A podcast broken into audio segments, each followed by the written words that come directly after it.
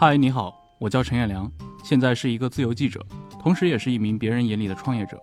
之前的几年中，我和形形色色的人对话交谈，他们中的多数人是学者、文化名人，或者在某一个领域中走在前沿的人物。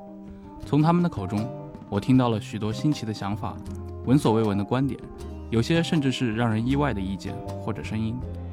比如《邓小平时代》这本书的译者曾经这样评价作者傅高义：“我给他改了好多错误，这个老头子他都不承认。”香港作家马家辉对那些高举女权主义大旗的人这么说：“叫女权主义者要明白，他们最大的敌人是一个政治的制度，这个制度完全就是里面渗透渗透了父权。”还有联合国中亚考古队的毛明博士如此形容同行林梅村先生：就像林梅村先生，他长得就像突厥人，他像个古代突厥人。除了写成文字报道，一直以来我也在寻找一种方式，可以让你也听到他们的声音。于是有了你即将听到的这档节目：忽左忽右，忽左忽右，忽左忽右。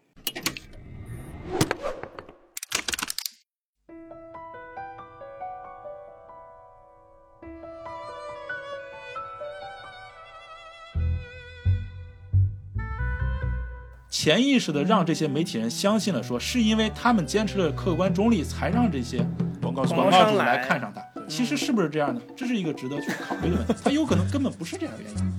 即便是像《机器猫》这样一部动画片，主要的这几个孩子，他经历的背景就基本上就是战日本战后这样一个复兴的一段过程。那个时候是需要出专门的 guidebook，告诉大家坐火车是要怎么坐才能不伤到你的脊柱。如果他是你很好的朋友，你会他如果求到你，你会帮他做这件事？我会建议他就是那个顺着心而走。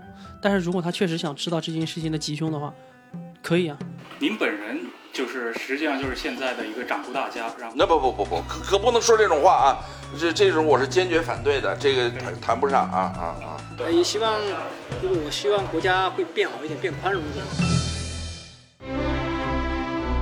这是我和我的朋友杨一发起并制作的音频节目，在这档节目里，我们不会针对每周发生的社会新闻组织评论，也不愿假装自己在流行的社会热点现象面前比别人更有见解。